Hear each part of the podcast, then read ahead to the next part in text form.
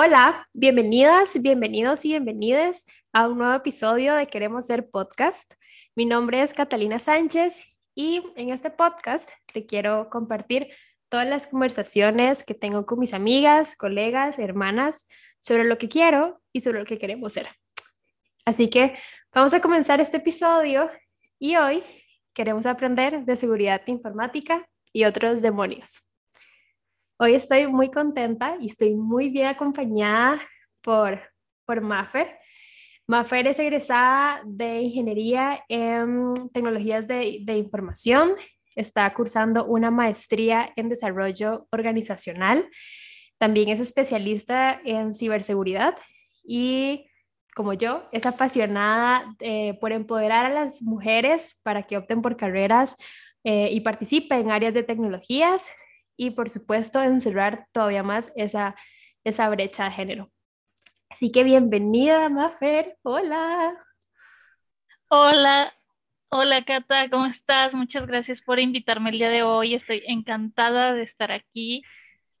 No, yo estoy súper bien y no, de verdad es un placer tenerte aquí conmigo platicando una vez más, porque ya habíamos platicado antes, pero nunca lo habíamos grabado con toda la producción que estamos haciendo el día de hoy. Estoy demasiado feliz y el honor es todo mío. Muchas gracias. Espero que a todos los que están escuchando les guste y pues bienvenidos, ¿no?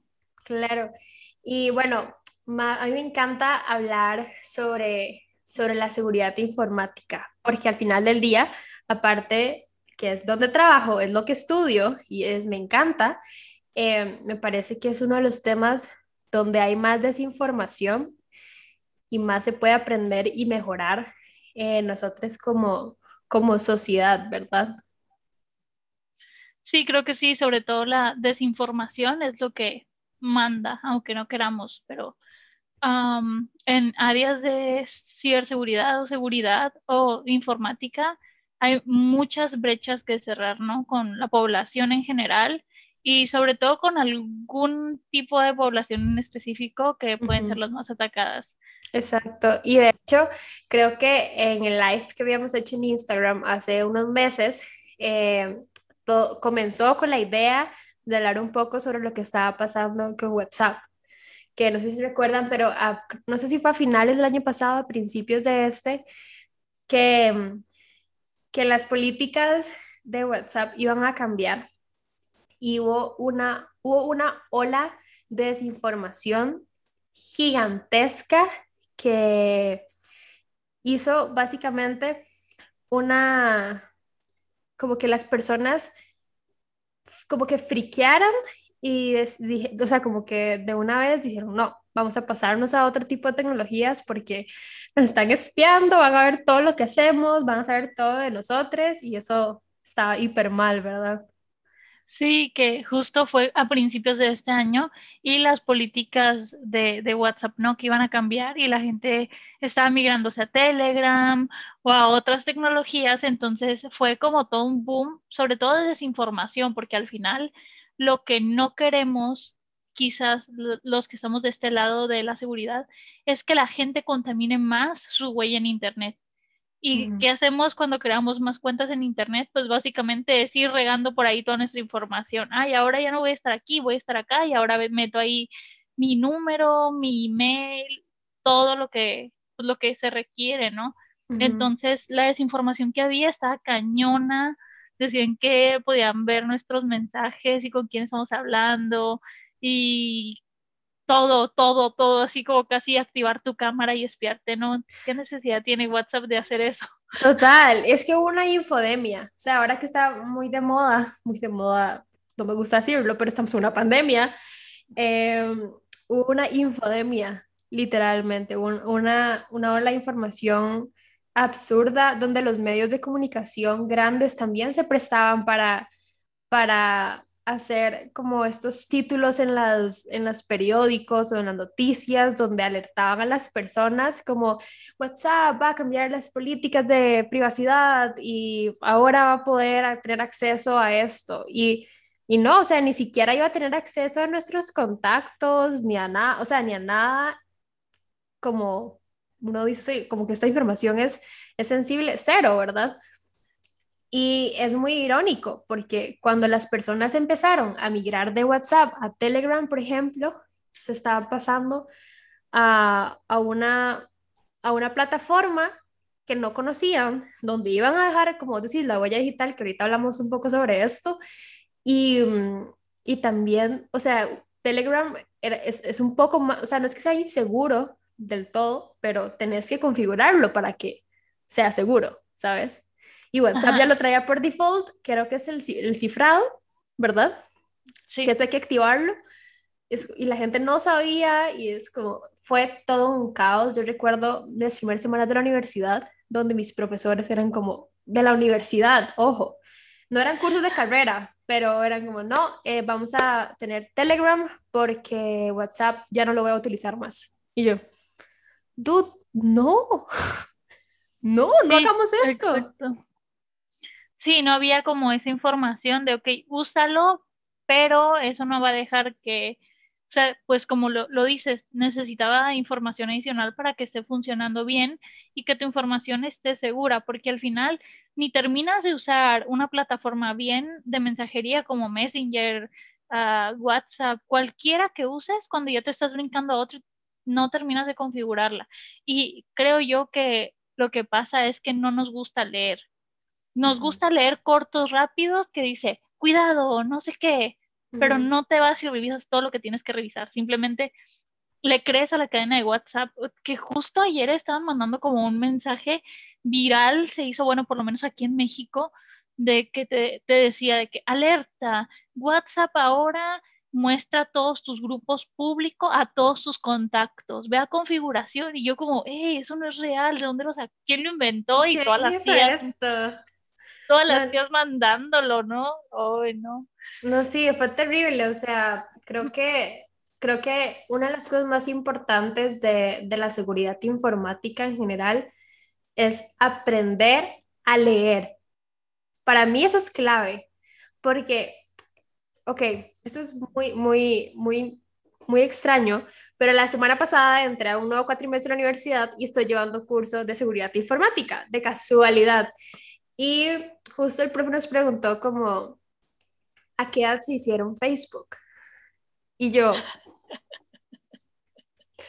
o sea, yo me lo hice como a los 10 años como para jugar un, un jueguito que en esa época se llama como, sí, y Pet Society, una cosa así se llama, o sea, no puede ser, qué vergüenza, pero así, hace mil años.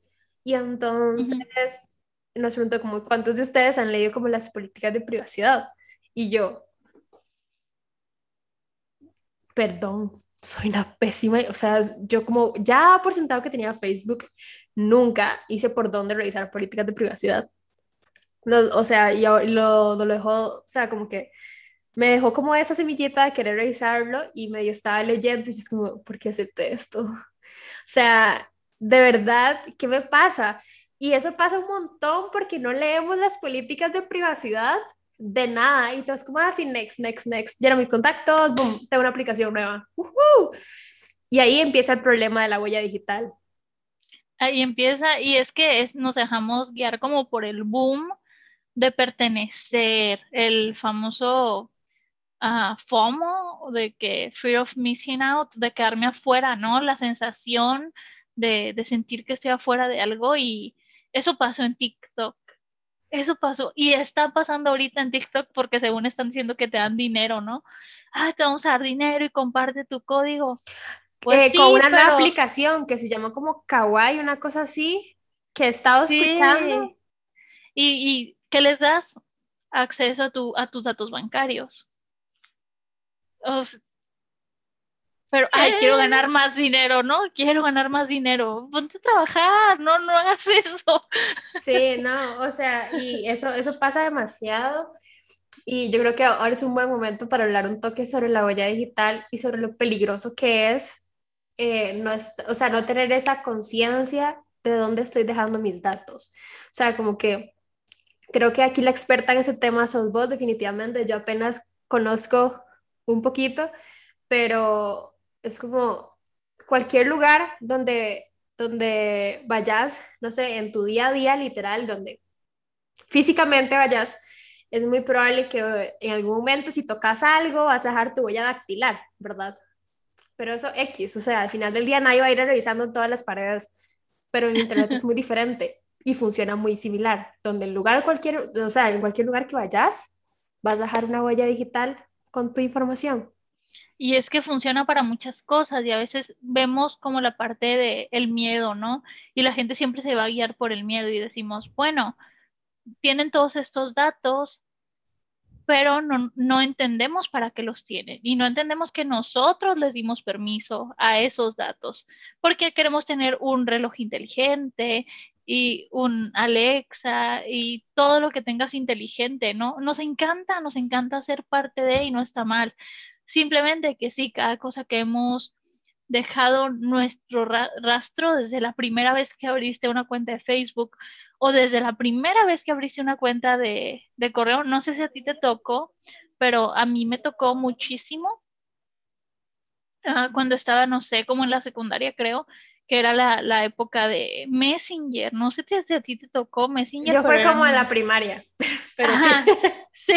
Sí, sí, sí, era como esta aplicación y desde ahí, desde que creamos nuestro primer correo, pues es parte de nuestra huella digital, ¿no? Entonces, cualquier foto que hayan tomado de ti o que tú hayas subido a internet desde que existía MySpace o Hi5 o uh, Metroflog o todas esas aplicaciones que eran como un antes de, de, Facebook, ahí está nuestra huella digital, ahí está y desde ahí se creó. Y cuántos correos no nos hemos creado porque, ay, ya se me olvidó una contraseña, me voy a crear otro, entonces te creas otro y haces otro y luego cambias de número y vuelves a dejar toda esa información ahí, ajá, te explota la cabeza nada más de pensar que qué tanta información hay mía en internet. De hecho, mucha gente dice, googlea tu nombre a ver qué, qué encuentras, ¿no? Y es como, ajá, es wow. Y eso es poquito. Eso es poquito. Entonces, ay, no sé, ahorita ya con datos biométricos, con huella digital, con reconocimiento facial, que la mayoría lo tenemos activado en nuestro Facebook, con fotos, por ejemplo, yo uso Google Fotos, pero sé que mucha gente usa iCloud o fotos de, pues sí, de esta nube. Hay reconocimiento facial y estas aplicaciones sirven para algo, ¿no? Y todo esto, o sea, todos los datos biométricos sirven para algo en algún momento de, la historia de la humanidad. Pero no queremos leer todas las actualizaciones que hay de políticas de privacidad, porque estoy segura que las primeras políticas de privacidad de Facebook eran básicas. Pero ahorita, si vas y revisas las políticas como lo hiciste con tu profesor, te vas a dar cuenta que Facebook sabe más de ti que lo que tu mamá sabe de ti. Es algo súper fuerte. Y de hecho, estaba viendo en Google una manera de que preguntarle a Google qué tanto sabe de ti en un TikTok que se hizo viral y fue como, wow, sabe todo, todo, todo, todo lo que te gusta, todo, está cañón y también, por ejemplo, si tienes activado como un tracking, sabe en qué lugares has estado. Eh, de hecho, esto se hizo como que viral también de que si vas a las grabaciones que tiene Google de ti, hay grabaciones random que te ha grabado en momentos random de tu vida. Está bien cañón, entonces ahí luego sería, estaría muy padre como que exponerlo y a ver, ve y checa tu cuenta de Google, a ver qué grabaciones tiene de ti. Yo me acuerdo que una vez que lo revisé, tenía grabaciones de mi gato a las 3 de la mañana y yo como... ¿Qué? No, necesito, necesito saber de qué miedo, que yo eso no lo sabía, tipo, yo soy yo tengo un miedo particular con los asistentes virtuales. Eh, sí, ajá, como Alexa o el Google Home y todos esos, ¿verdad? Yo no tengo, me gustaría tener uno, lo admito, pero me dan pánico, porque es que eso siento que ya, o sea, aunque yo tenga mi teléfono y soy consciente que esta ahora me escucha, porque yo lo sé, y, y mi reloj, que es inteligente, y el iPad y todo, yo soy consciente de eso sin embargo, siento que una Alexa, por ejemplo, va a estar todo el día pendiente de mí. Y eso me, me asusta, porque hace un, hace un par de, de meses había llevado como un curso de ciberseguridad en, en el TEC de Monterrey. Y el profesor, increíble, lo amé. Y él estaba contando que mm, en realidad todos los dispositivos que tienen un micrófono te escuchan. O sea, básicamente. Y que hay, hay un estudio donde Google como que admite que, que estos tipos de aparatos hacen grabaciones como aleatorias y hay muchas veces que esos datos se analizan. Fue como, ¿what? No, qué miedo. Y eso pasa como con todo. O sea, hay, una, hay algo muy interesante que es como, si ustedes van a la configuración del teléfono y ven como a qué tiene permitido accesar sus aplicaciones, hay aplicaciones súper random, no sé, digamos que yo tengo una aplicación de para mi ciclo menstrual, que fue la primera que vi. Sí. Este, entonces, luego me meto yo y hay muchas veces que esas aplicaciones tienen acceso a mi localización, a mi micrófono, a, no sé, a mis contactos, a un montón de cosas que yo digo, ¿por qué? O sea, porque ese tipo de aplicaciones tienen acceso a todo mi teléfono. Y eso pasa demasiado y la gente no se da cuenta de esto. Es porque tú le diste permiso a todas esas aplicaciones. Exacto. Y a veces uno no se da cuenta, es como, ah, sí, uh, aceptemos, Next. nueva, next. Y luego te das cuenta y es como, ¿en qué momento yo le di permiso a que tenga mi localización? Y, por ejemplo, lo que pasaba también cuando, cuando pasó lo, lo de WhatsApp era que tenían acceso como, o sea, como una una localización, como una especie de localización, pero no era tu localización exacta. Pero TikTok tenía, tiene tu localización exacta. Tiene tus coordenadas, TikTok. Ajá. Y, demasiado. ajá, y es que ahí entra la parte en la que no leemos, porque por ejemplo WhatsApp, si ya sabemos que lo compró Mark Zuckerberg, que también es dueño de Instagram, de Facebook, se hizo como esta triada perfecta de WhatsApp, Facebook, Instagram. Y si tú un día le estás diciendo random a tu mamá que quieres comprarte una Alexa, pues tu celular ya tiene activado el micrófono, porque aparte por Instagram mandas audios, ¿no? Ay, te voy a mandar un audio porque no sé, lo que sea. Y pues ya lo tienes activado, ya te escuchó que quieres una Alexa y de repente te vas a Facebook y te aparece el anuncio de la Alexa. Entonces, sí se rastrean cierto tipo de palabras y los algoritmos así funcionan porque además somos parte del Big Data, todos somos parte del Big Data, y tampoco es como para que nos metamos abajo una piedra, yo lo digo, pero sí hay que ir como con cuidado siempre, pues decidiendo inteligentemente. Por ejemplo, yo dije, a mí me gusta TikTok y me entretiene, pero de verdad quiero meter mi información ahí, o sea, de verdad, ya se le estoy dando a Facebook, a Instagram, a Google, otra, o sea, ¿por qué? No, mm, como ser conscientes de por qué lo estamos haciendo, ¿no? Y para qué. Porque si ya nos avisan que lo están grabando, pues lo están grabando y no pasa nada porque al final la publicidad te sirve, o sea, de hecho hasta ahí TikToks así que, que te acercas y un anillo de compromiso, un anillo de compromiso, ¿no? Al, teléfono de, de, tu novio, ya para que le aparezca la publicidad. Entonces, le puedes ver el lado amable, o sea, de hecho yo estaba viendo como en 2017 en New Hampshire, no sé la pronunciación, pero un caso de un asesinato de una pareja fue resuelto gracias a que estaba grabado en la Alexa. Entonces, hey, te funciona. Ajá, o sea. De hecho, perdón por interrumpirte.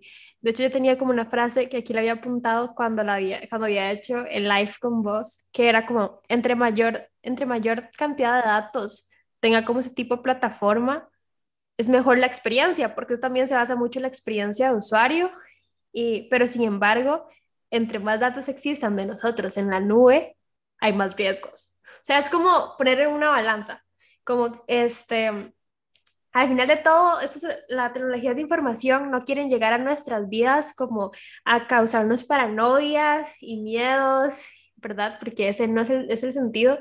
En realidad, más allá de esto, es hacernos la vida más sencilla y todo bien. Por eso esa esta, esta triada perfecta de Facebook, WhatsApp e Instagram es divina, entre comillas, porque la información va ahí, ¿verdad? Y, y si vos quieres algo, luego te empieza a aparecer en otro, aquí, allá, y luego el servicio, como cuando querés comprar algo, es más rápido. Es, es una cosa divina en, en, una parte. Por otra parte, es como, ma, esta gente conoce más de mí de lo que yo sé de mí, probable, probablemente. Entonces, como que lejos de, de, querer hacernos un daño, las tecnologías de información nos quieren facilitar la vida, pero eso también tiene consecuencias, ¿verdad? Sí, consecuencias positivas o negativas, pero la, la, mayoría de ellas creo que son positivas quizás para las empresas, no para nosotros, porque viven de los datos y los datos es el dinero de hoy, los de los datos es el oro que existe hoy. Entonces, si alguien quiere lucrar con tu información, lo va a hacer, porque tiene todo para hacerlo y lo único que, que necesitan es pues buscarte, hacer un research a ti, a ver quién es Catalina, qué le gusta, qué hace, dónde estudia, dónde trabaja, te vas a Instagram, sacas poquito, te vas a LinkedIn, sacas otro poquito y luego ya te das cuenta, no sé, quién es su mamá, quién es su papá, o sea, la verdad es que hay muchos puntos conectados en Internet que nos dan muchos datos de lo que somos, de lo que nos gusta y no sé, o sea, de cualquier cosa. Yo siempre digo, o sea, hazlo, a lo mejor publica, pero siempre que vas a publicar algo, pregúntate, ¿qué consecuencia me puede traer esto? ¿Positiva o negativa? ¿Van a ser más las negativas? Pues no lo hago, ¿no? Como decir, por ejemplo, ay, me voy de vacaciones y mi casa va a estar sola siete días y vivo en tal dirección hey, no lo hagas, pues se van a meter a robar tu casa, ¿no? A lo mejor no se meten a robar y a lo mejor alguien te dice, oye, qué padre, qué bueno que vas a ir de vacaciones, mira, te regalo en tal hotel para que no pagues tus vacaciones completas. Pues, ¿Qué prefieres? ¿Que te roben tu casa o que te regalen las vacaciones, no? Exacto, yo siento que algo que dijiste en el live que habíamos hecho era como pregúntale o sea, pregúntate si cuando vas a publicar se lo dirías a la persona random de la par que no sepa nada de vos. O sea, como que eso me quedó demasiado marcado y siempre que voy siempre que quiero publicar algo es como, yo le diría a una persona extra, no, no publico. Y, y esto es chivísimo porque es muy cierto, o sea, es, es, es cool tener como, bueno, a ver nosotros que tenemos una plataforma de comunicación de ciencia y tecnología como para crear comunicación, de, de, o crear como ese awareness y un montón de cosas, ¿verdad? Es chidísima, pero también hay que velar por nosotras, ¿verdad? Yo no voy a estar publicando todo, con qué comía, dónde voy, y, porque da demasiado miedo y a veces una piensa como, en el mundo hay demasiadas personas, porque alguien se interesaría en mis datos. Sí, sí se interesan en tus datos y sí valen, o sea, tus datos valen dinero, no importa cuántos millones y millones de personas hay en el mundo, los datos siempre son valiosos, no importa de quién sea. Tu identidad vale y vale muchísimo. De hecho, tomé un curso random de ah, análisis forense informático, ¿no? Informática forense. Y ahí me quedé como, ay, eh, es como muchos los puntos que tienes que conectar para quizás llegar a a resolver un caso y así como policíaco así, pero hay muchos datos que, que ayudan, que si alguien hubiera puesto de, no sé, por ejemplo, me viene a la cabeza como un tipo que todos los días pedía una pizza Dominos a, a su casa casi todos los días y los de Dominos dijeron, oye, tiene como tres días que no ha pedido pizza, vamos a ver si está bien. Y fueron a ver y el, el hombre le había dado como un infarto cerebral y estaba ahí tirado y lo alcanzaron a rescatar y alcanzó a estar bien.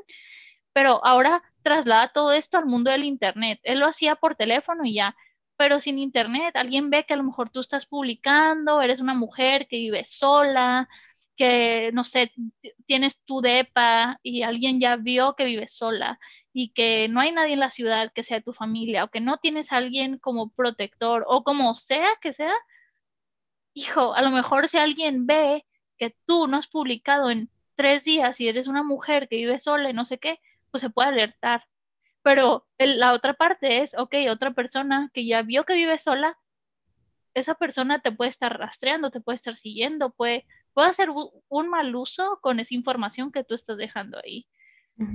No, totalmente, totalmente. Yo creo que no, queremos generar ninguna paranoia en nadie porque realmente las tecnologías de información son chidísimas y todo lo que nos brindan eh, es, es demasiado, es demasiado cool y es demasiado lo que podemos aprender de ellas, pero hay que ser conscientes de dónde vamos a poner como esta huellita digital. ¿Cuántos, cuando nos envían un link ahí en Facebook como de, ay, haz tal cosa, ni siquiera leen, ni siquiera leen clic, porque no, o sea, como que hay que ser muy cuidadosos eh, a dónde vamos a estar, como dándole clic y llenando nuestra información, porque por favor no queremos ni que sufran. Que creo que tú lo decías en el live, ¿no? O sea, decías, yo en algún momento lo hice con mi, con el internet de tu casa, ¿no? como, ajá, cuéntanos. ok, es una, es una historia. Cuando estaba, creo que estaba en el colegio, yo tuve una época donde dije, qué chiva la seguridad informática, no sé qué, ¿verdad? Y yo dije, em, voy a crear como un, como, o sea, en, en, la, en, la, red de mi casa lo que hice fue poner como una capa antes del Facebook. Entonces cuando la gente accesaba a Facebook, sea desde la aplicación o desde la, desde la website, iba a aparecer como un HTML con CSS bien bonito, igualito al, al, al de, al de, mm, ¿cómo se dice? Facebook. Al de Facebook, ajá. Eh, y entonces, si no se dan cuenta, ellos van a poner ahí como el login, o sea, como que le va a pedir que se loguen, entonces van a poner ahí su, su, user y su contraseña y como tres de mi familia cayeron y yo fue como, amigues, o sea, los hackeé. Los hackeé, hackeados, o sea, ¿qué les pasa? Porque no son más cuidadosos, o sea, Facebook no te va a llegar así de la nada a preguntar como, ay, lo que es, porque, porque sí, no. Y yo lo había hecho de la forma más inocente como para aprender y a probar, probarme a mí misma que yo lo estaba haciendo que yo era muy cool y podía hackear. Este, y sí, podía hackear y luego fue como, y mae, éticamente esto no es nada correcto y no lo volví a hacer nunca más, pero, o sea, tengan cuidado también con, con las redes públicas, ¿te acordás? Que habíamos hablado de eso. O sea, las, las redes públicas que hace la gente es como cuando va de viaje más. Yo lo veo más de todo cuando la gente va de viaje o cuando una es una adolescente que no tiene dinero para una línea como que ya tiene internet fijo, sino uno tiene que estar como recargando y recargando y recargando. Y se iba. Sí, sí, total. Entonces como que la gente era como, uh, no tenemos internet, vamos a tal lado, hay wifi gratis. No, no es gratis, estás vendiendo tu vida o sea, estás vendiendo tu vida al diablo, básicamente, porque cuando uno accesa a una, a una red pública, literal, tiene acceso a esto, a todo lo que está aquí. No, y aparte, yo siempre digo, ¿no? O sea, las redes públicas son como un honeypot. En seguridad informática hablamos mucho de los honeypots o que son como sistemas trampa, que es justo lo que hiciste tú en tu casa para ver hasta dónde podías llegar. Y si estás en un aeropuerto, si estás en un Starbucks, si estás en un McDonald's, que ya que te patrocinen aquí el, episodio del podcast, pero si estás en uno de estos lugares, eh, es, como que estás en una trampa si justo vas y te conectas al Internet. Porque hay gente que lo hace, hay gente que lo hace como tú que lo hiciste en su momento porque querías probar hasta dónde podías llegar, pero hay gente que lo hace como un trabajo y viven de eso y viven de tus datos. Entonces es cuando, no, sí, le vendí mi alma al diablo del aeropuerto solo porque no traigo crédito, ¿no? Entonces, yo siempre digo, ok, ve y conéctate, pero trata de usar una VPN a tu casa para que sea más seguro o una VPN al trabajo donde, donde la tengas, pero no te conectes directo así. Aquí en México decimos de nalgas al internet,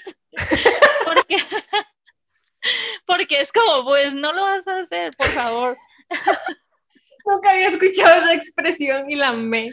Así es. no, no, es, es, que es muy cierto, o sea, cuando pueden hacer lo mismo que yo hice en mi casa, pero yo lo hice como solo para probar y ya insta lo quité y ya, pero yo dije, mae, qué miedo, si yo lo estoy haciendo con 15 años, cero experiencia en tecnologías de información, alguien con experiencia en tecnologías de información y con maldad, en serio, en serio, pueden accesar a su cuenta bancaria en esto.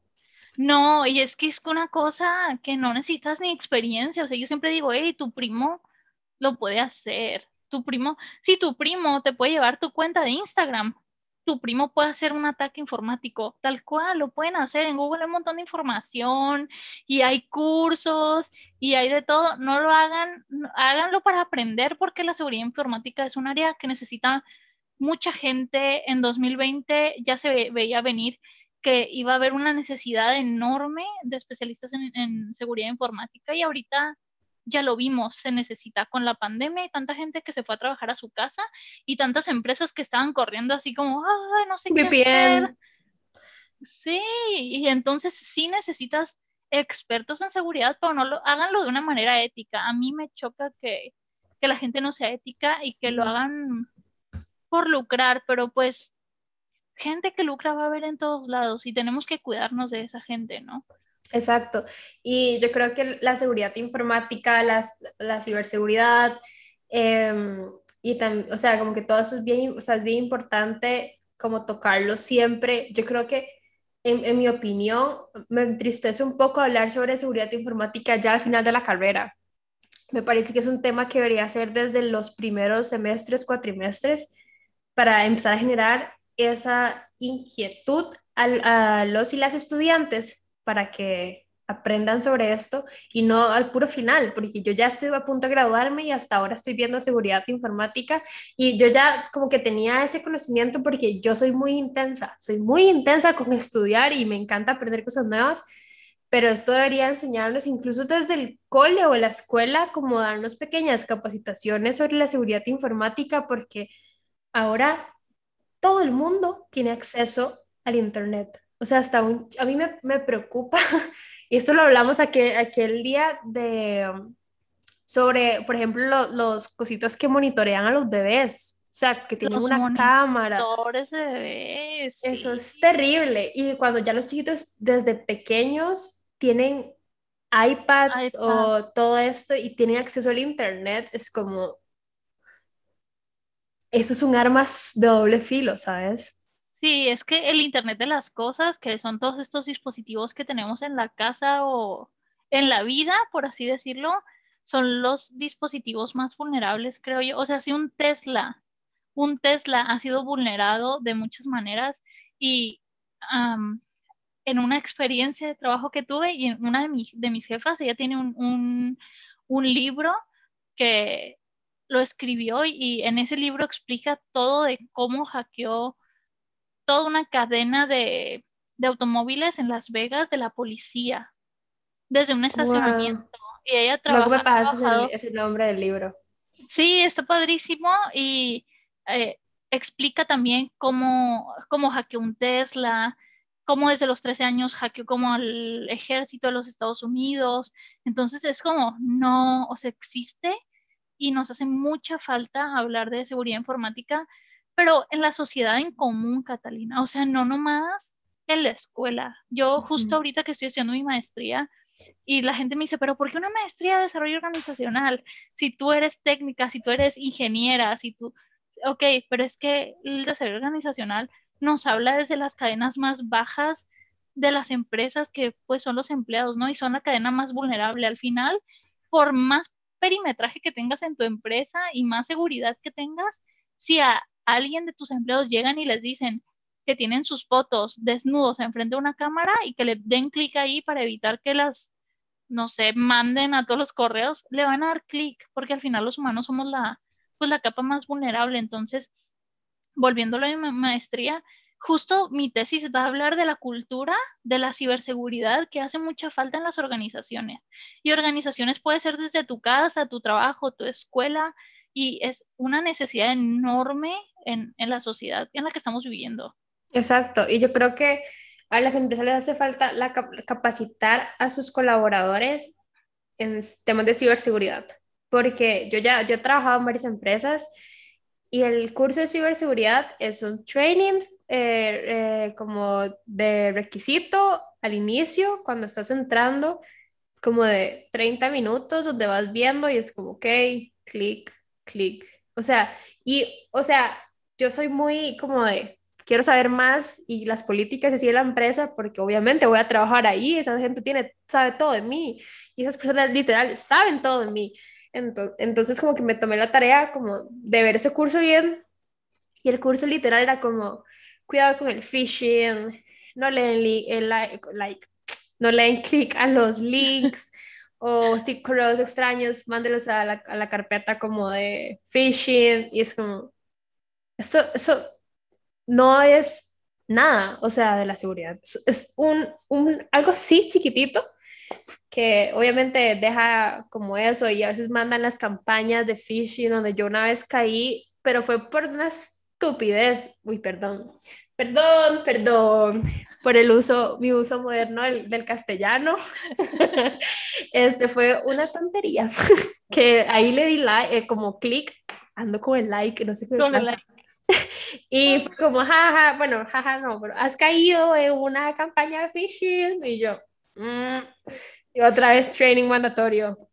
Pero porque son súper reales las campañas de phishing. Entonces, si tú caíste, que tienes conocimiento de seguridad, de tu carrera, de todo lo que implica, imagínate la señora que está en la parte de nóminas, que le llega un correo y le dicen que viene de parte de, no sé, por ejemplo, aquí Secretaría de Hacienda y Crédito Público, o no sé, de un banco, pues la señora va a caer, obviamente va a caer y va a dar todos los datos. Y más siguen con la parte del miedo. Señora, no sé qué, tenemos secuestrado al jefe o algo así van a caer, no sé.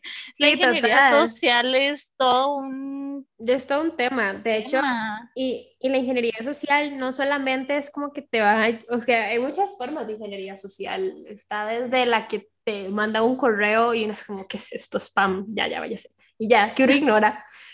o como... O los señores o, o quien sea que te llama, es como, hola, hablamos del banco tal, tal, tal, es que eh, acaban de, o sea, intentar accesar a su cuenta y te llevan con esa hablada. Y hay mucha gente que se va así de una. Em, o está incluso cuando te, o sea, en el ejemplo del libro, porque había hecho una certificación que era como que te ven por encima del hombro, que es donde ven lo que estás haciendo. Eso también es ingeniería social. Hay demasiadas formas y hay que estar atentas de todas y cada una de ellas. O sea, hasta una, una práctica que se hace muy común es el trashing o literal buscar en la basura. Cuando tiras tus documentos a la basura, cuadernos, libretas, libros, desde ahí alguien puede saber qué te gusta comer, dónde haces tus compras, cuál es tu nombre, porque en el recibo de pago ahí viene tu nombre. Entonces, es algo como, ¿qué? Y tienes que estar bien al pendiente. Yo, yo antes era muy de tirar todos los papeles. Yo tiraba, pero los tiraba así, y las libretas.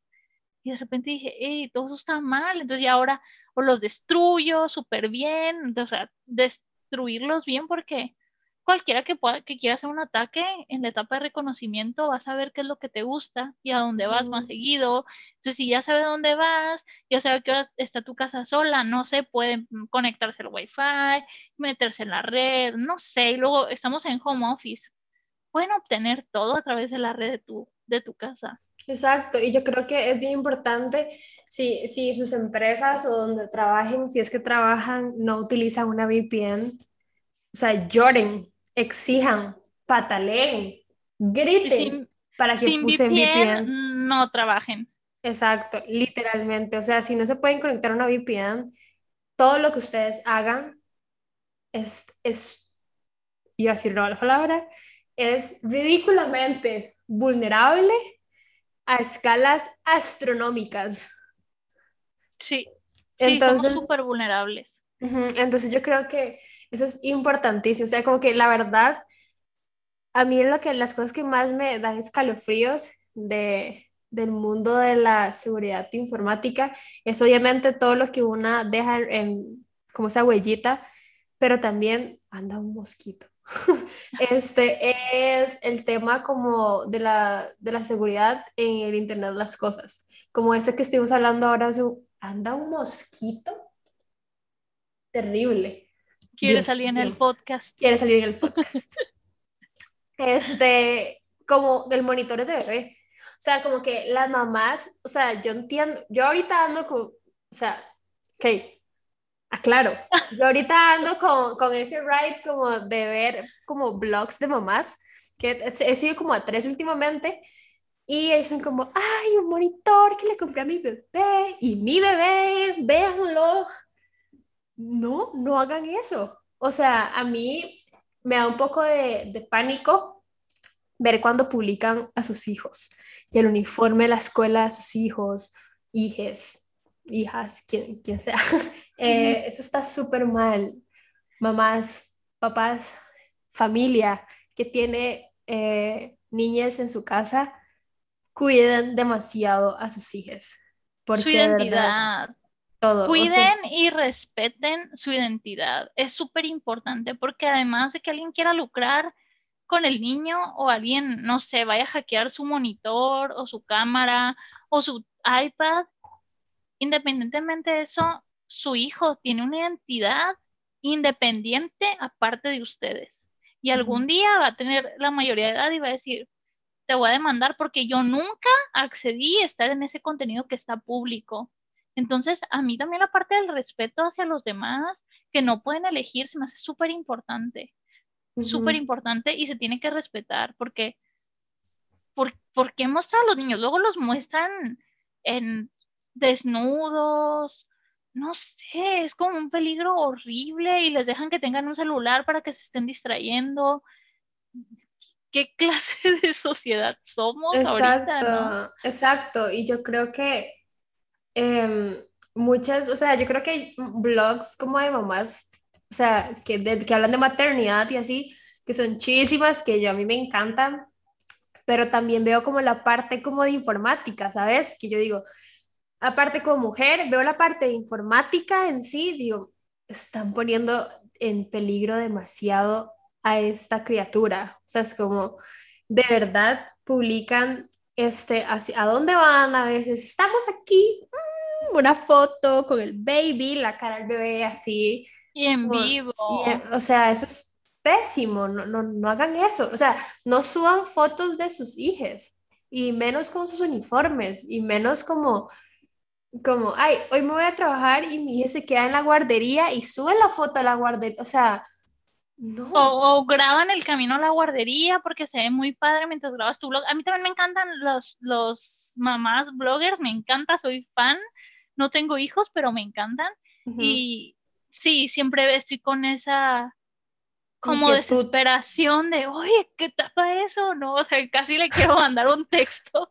Sí. no lo hagas. O sea, como que yo, yo también lo, lo, he, lo he visto y lo he notado un montón, como que de verdad las mamás, creo que obviamente están con este ride montados de que somos más bloggers y así, que todo bien, pero existe una, una parte muy oscura de la internet, que es como donde hay millones y millones de páginas de pornografía infantil donde se aprovechan de todas esas imágenes que ustedes, mamás, están subiendo, y o papás, o quien sea, que tal vez no son conscientes de que eso, o sea, lo están haciendo de la manera más inocente, como, ah, mi hijo es precioso, voy a tomar una foto y lo voy a subir, como, no sé, voy a tomar una foto de mi perro, voy a tomar una foto de mi café, pero en el internet no, no todo es bello y color de rosa, ¿verdad?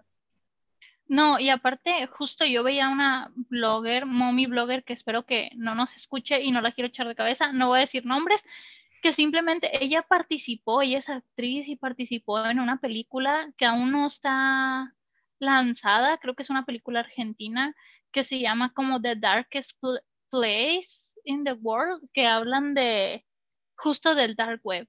Entonces, el tráiler que yo vi es un tráiler súper fuerte de abusos, de cosas que puedes comprar en ese lugar, de personas que puedes comprar en ese lugar. Entonces, ella justo ahorita acaba de tener un bebé y ya sabe todo lo que pasa en, este lugar, en el internet, y ahorita está poniendo fotos de su bebé porque está hermoso y acaba de nacer y todo. Entonces, para mí es bien fuerte, porque si eres consciente de todo lo que puede pasar en internet, porque fuiste parte de una película, quizás tienes el contexto, ¿no?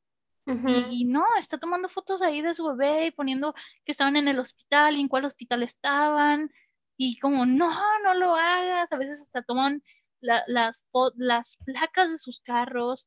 Y tú con una simple búsqueda en Google sabes el nombre de quién es ese carro y cuánto pagan y cuánto poder adquisitivo tienen. Entonces, oh, hay que tener mucho, mucho cuidado. Total, y eso que decís un, que me, me llama mucho la atención, porque aquí en Costa Rica em, está, hay una plataforma que es donde vos pones el nombre de la persona y aparece el nombre de la persona completo, el nombre de, sus, de ambos padres, el número de cédula el lugar donde votan, que muchas veces el lugar donde votan es cerca donde viven.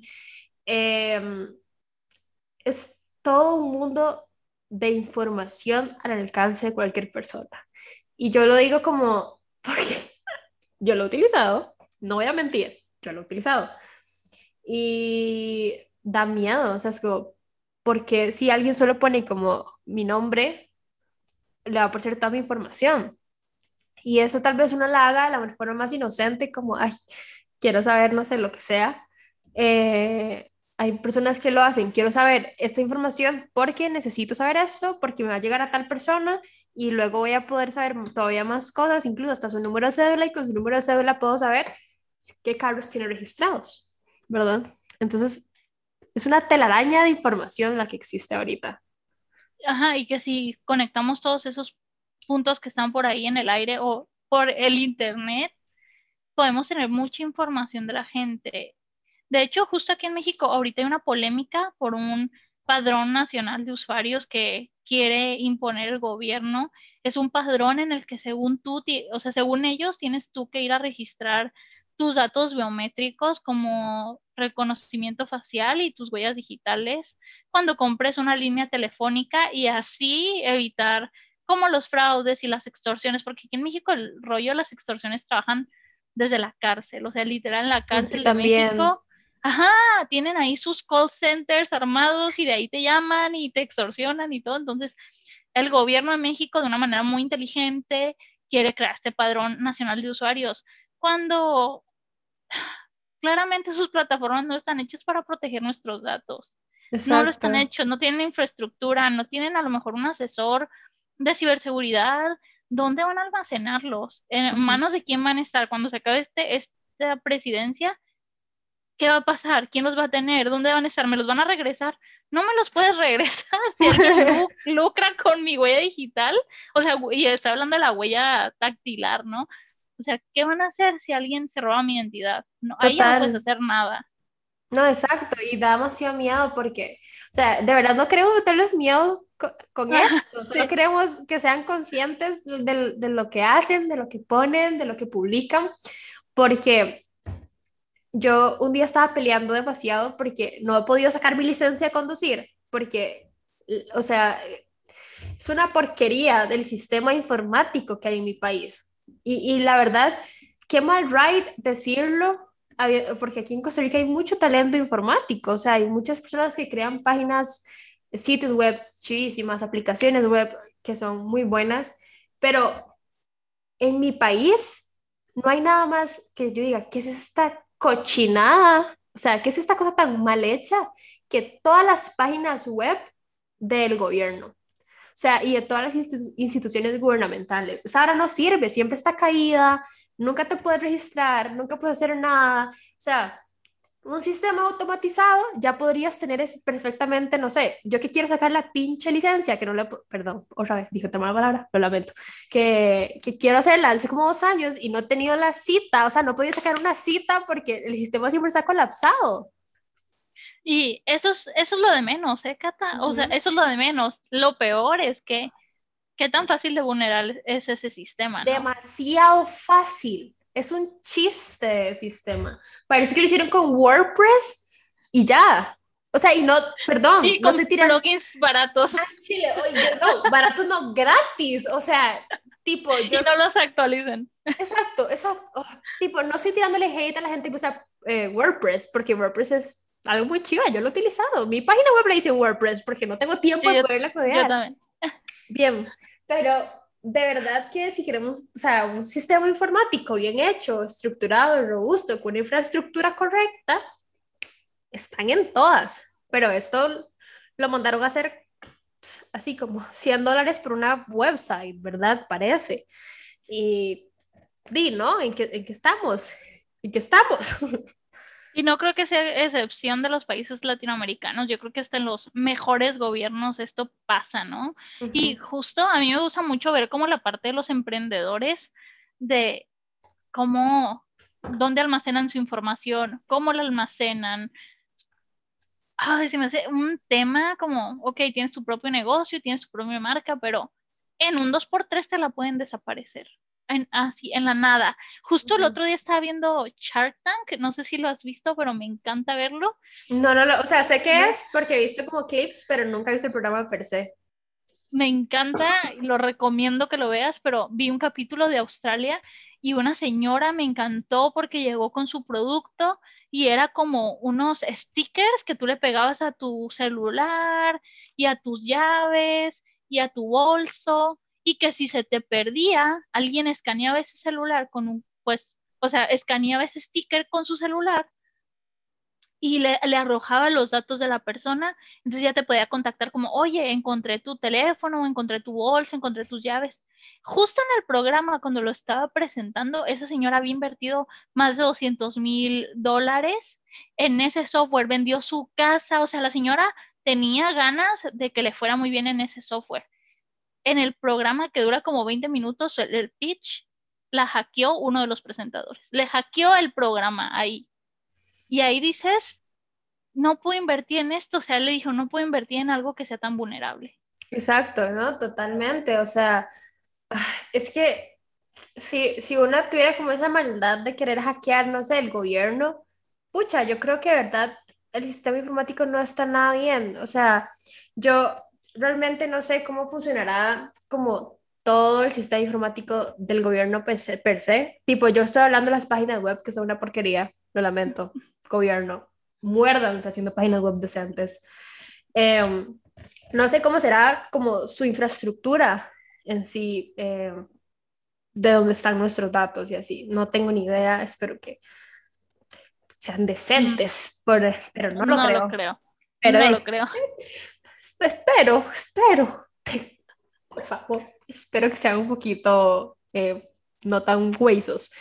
Eh, pero hablando sobre la website, da, da pánico. O sea, da, es como, y, aquí. Y volvemos a lo mismo, no queremos que se asusten, solo tengan cuidado. A mí me encanta ver mucho, por ejemplo, ahorita estoy obsesionada con un programa de YouTube de un ruso que es un hacker ruso y su, su canal se llama Scambaiter. Entonces, él hace tracking de scammers en la India. Entonces me encanta porque estas personas están en la India hackeando gente de Estados Unidos, dice, se meten a sus computadoras, les dicen que son, no sé, el banco y que les depositen tanto dinero, que vayan y compren tarjetas de Amazon y que, o sea, pues, como tal cual una estafa. Entonces este hacker les instala software a ellos y les hace tracking de todo y les habla y les dice, ya sé quién eres, sé dónde estás, sé dónde está tu call center, sé cómo te llamas, esto es lo que te gusta ver. Me encanta ver cómo, es como un hacker peleando contra otro tipo de hacker. No, no sé si sea ético, pero me yo, encanta. Yo creo que debe ser medio ético, o sea, porque al final del día, bueno, en, en el mundo de, de, la informática se le conocen también como los, eh, los son como los, los sombreros blancos, los como los sombreros blancos, ajá, o como sería como un sombrero gris porque está usando, o sea, porque sí los está hackeando, pero está haciendo como la acción de para prevenir, ¿no? Porque el blanco es como casi casi lo, lo, que yo hago es que te prevengo y te digo cómo cuidarte, pero ya hackear para hacer un bien, sí es como más bien lo que creo que, que hace él, ¿no? Exacto, y, y yo creo que es bien importante como eso. A mí me encanta hablar de ese tema, porque yo puedo pasar horas, horas hablando y también, este, como sobre todo el mundo en el que vivimos, porque vivimos en un mundo donde estamos en el Internet, ¿saben? O sea, donde toda nuestra información al final del día está en la Internet, donde tenemos acceso a la Internet todo el tiempo. Ahora estudiamos por Internet, trabajamos por Internet, nos entretenemos por Internet, todos a través de una pantalla. Entonces, como que al final del día como ya para ir cerrando, porque si no, Mafer y yo nos emocionamos y hablamos horas, em, yo creo que hay que tener esta conciencia y ese es el objetivo de este podcast, que vean como, porfa, cuiden dónde van a poner su nombre, su número de teléfono, su dirección, todo, eh, porque lo que queremos reducir es esta, esta huella digital que creamos desde que tenemos acceso al Internet. Desde hace siglos y que tengamos también el poder, sobre todo, de decidir eliminar información nuestra. Recuerden que tenemos el derecho al olvido. En Facebook ya existe, antes no existía. Si tú ya no quieres estar en Facebook, puedes meter literal como un tipo de demanda para que te olviden y que tus datos sean devueltos a ti y de verdad se borre eso de tu huella. Entonces, antes no existía, ahora sí existe. Tenemos que luchar más por este tipo de derechos digitales, ¿no? En, pues en, en nuestros países. Cada país es diferente, pero poco a poco hacerlo y que sí, que se cuiden, que no pongan ahí fotos de sus hijos, de sus hijas, de sus hijas, porque, ay, no sé, yo, yo me preocupo más por los niños. Yo ya no fui consciente, yo ya regué mis datos por todos lados. no lo hagan con sus hijos. Exacto, sí, porque al final del día, son, aunque sean sus hijitos, hijitas, hijites, son seres independientes a ustedes. Eh, cuiden también y protejan la información de estas personas que aún no tienen la capacidad de discernir o de decidir cuando ustedes están publicando algo por ellos. Entonces, de verdad, Mafer, gracias por acompañarme en esta sesión. Amé, amé el episodio, me encanta, me encanta hablar de informática con vos porque entramos a la misma sintonía y es increíble. De verdad, gracias por apuntarte y conversar conmigo. No, me encanta, gracias Kate. Yo sé que podríamos hablar un episodio de cada tema después, ahí me, voy a apuntar, pero me encanta porque sí, no la podemos llevar de largo. También que las chicas que nos escuchan tengan ganas de meterse a esta industria. Es una industria donde necesitamos muchísimas mujeres porque las mujeres tenemos una intuición súper diferente a la de los hombres. No somos mejores ni no quiero decir nada malo, pero súmense, aprendan, es una industria súper bonita y hay mucho trabajo, muchísimo trabajo. Exacto, de verdad. Ah, necesitamos más mujeres, siempre, siempre necesitamos más mujeres y en las tecnologías de información todavía mucho más, pero existe una brecha eh, de género muy, muy abierta todavía. Pero de verdad, Mafre, gracias, estoy demasiado feliz de que me acompañaras y Recuerden seguirme en mis redes sociales como Astro Catalina y las de Maffer como Maffer González Tech en Instagram, sobre todo por ahí ando.